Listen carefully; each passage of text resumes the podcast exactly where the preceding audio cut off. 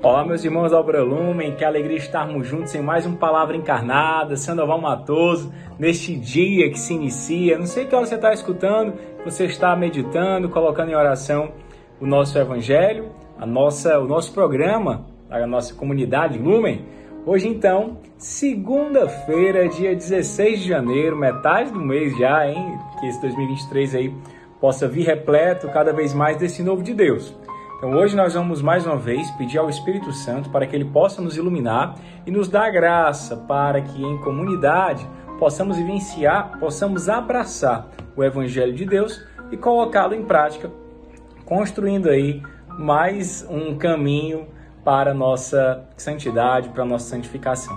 Vamos clamar a presença do Espírito Santo para então que ele possa habitar em nosso coração, fazer morada, e ele que é o novo de Deus, o dínamos do Pai, a força, o movimento, possa nos mover para o céu também. Amém? Vamos juntos então, estamos em nome do Pai, do Filho e do Espírito Santo. Amém. Vinde Espírito Santo, vinde por meio da poderosa intercessão do Imaculado Coração de Maria, vossa amadíssima esposa. O evangelho de hoje está no livro de São Marcos, capítulo 2, versículo 18 ao 22. O Senhor esteja conosco ele está no meio de nós. Proclamação do Evangelho de Jesus Cristo, segundo Marcos. Glória a vós, Senhor. Naquele tempo, os discípulos de João Batista e os fariseus estavam jejuando. Então vieram dizer a Jesus: Por que os discípulos de João Batista e os discípulos dos fariseus jejuam e os teus discípulos não jejuam? Jesus respondeu: Os convidados de um casamento poderiam por acaso fazer jejum enquanto o noivo está com eles? Enquanto o noivo está com eles, os convidados não podem jejuar. Mas vai chegar o tempo em que o noivo será tirado do meio deles. Aí então eles vão jejuar. Ninguém põe um remendo de pano novo numa roupa velha, porque o remendo novo repuxa o pano velho, e o rasgão fica maior ainda. Ninguém põe vinho novo em odres velhos, porque o vinho novo arrebenta o odre velho, e o vinho novo e os odres se perdem. Por isso, vinho novo em odres novos. Palavra da salvação, glória a vós, Senhor.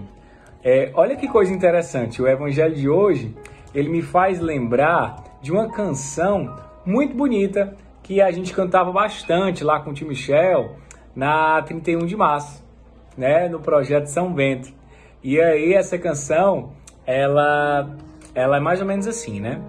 O amor me faz compreender que me basta o que vem de meu Deus e a graça que me sustenta vem do Espírito de Deus. Então vem, Espírito Santo, com tudo que tens e tudo que és. Ó, oh, vem, Espírito de Deus, do alto de tua casa. Traz vinho novo aos odres meus. Que nos dei quase, hein? Que é isso? Sandra Matoso. Brincadeira, pessoal, mas essa canção é muito bonita. Se você já escutou, comenta aqui, né? Coloca nos nossos comentários. Se você não conhece essa canção, pesquisa Vinho Novo da comunidade Shalom. Então a gente cantava muito, né? Lá no projeto São Bento, ali por volta dos anos 2009. E acredito que essa canção também já tenha embalado o seu coração. E olha que coisa interessante o evangelho de hoje, né? O evangelho de hoje, ele traz para nós é, uma realidade muito comum da, da nossa vida, a murmuração e o julgamento. Olha que coisa interessante. Jesus estava com seus discípulos festejando, celebrando, vivenciando ali é, um período tão raro, um grande milagre, não é? A encarnação do Verbo, Deus no meio de nós encarnado. E aí não tinha sentido naquele momento eles fazerem jejum.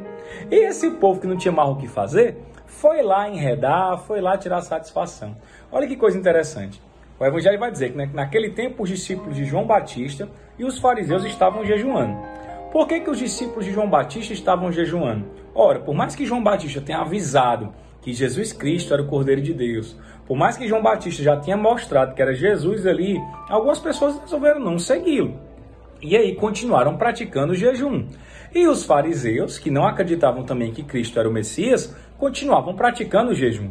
O jejum é algo muito importante né, e bem mais antigo do que o próprio cristianismo. Ele está presente em outras culturas, em outras civilizações e religiões. E ele tem algo muito interessante que é justamente o autocontrole.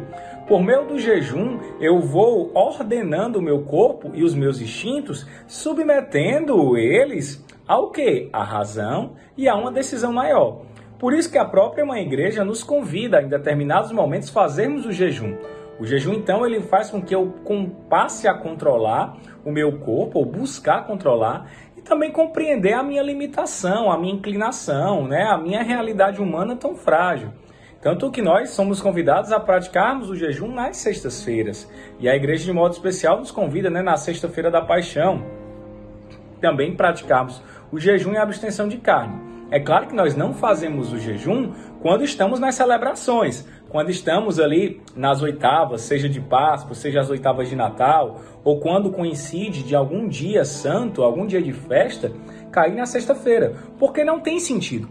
O evangelho de hoje ele traz dois pontos muito cruciais: a ideia do novo de Deus e a necessidade de nós renovarmos o nosso coração para acolhermos esse novo, mas também o discernimento de saber quando é tempo de festejar, celebrar, comemorar e exultar, e quando é tempo de uma sobriedade, quando é tempo de mortificação, quando é tempo de jejum, quando é tempo também desses exercícios espirituais que vão ordenando o nosso corpo e o nosso ser, né, como um todo, a nossa alma, o nosso espírito para Deus. Olha que coisa interessante, né? Os discípulos de João Batista jejuando, os fariseus jejuando, e a galera chega para Jesus e fala, né? Ei, por que, que teus discípulos não jejuam, hein? Rapaz, quanta maldade nessa pergunta, né? Faça igual agora o cabo da Ciolo, usa tua boca para glorificar a Deus, irmão, e não para a obra de Satanás. Essa pergunta ela é repleta de maldade.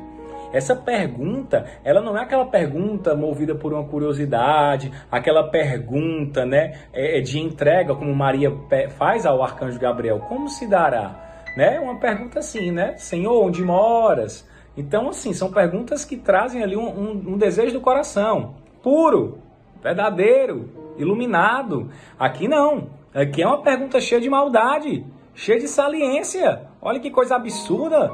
Um cabaré desse aqui perguntando: Ei, por que teu discípulo no jejum? Aí se eu fosse Jesus, tinha respondido: Agora pronto. E o problema é meu? Não é?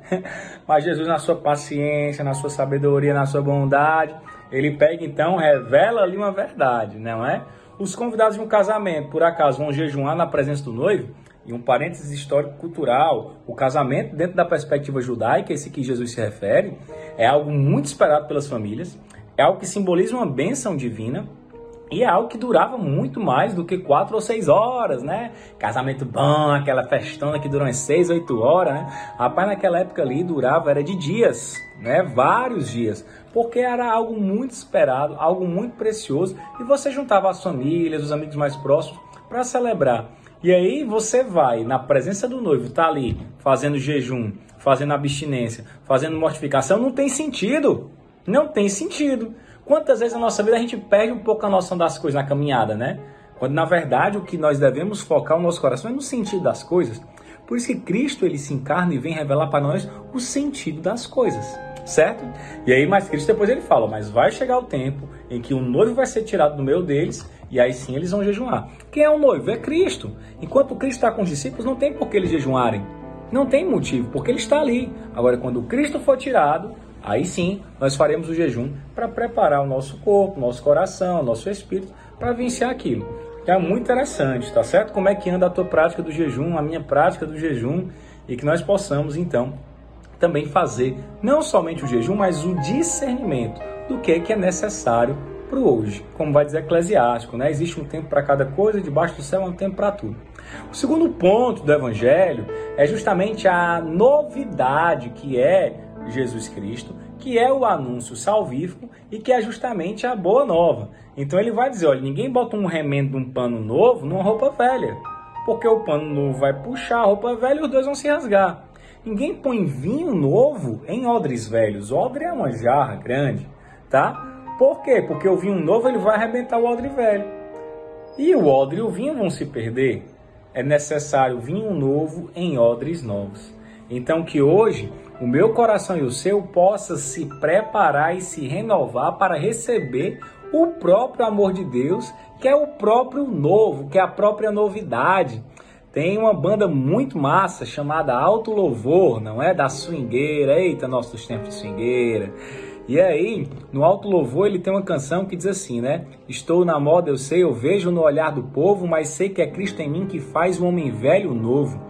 Então isso é, é muito interessante porque ele vai dizer isso, né? Ele vai, vai, vai, vai falar que Cristo ele transforma um homem velho em um homem novo. E na canção ele, ele traz, né, um pouco dessa, dessa, dessa reflexão da novidade de Deus, né?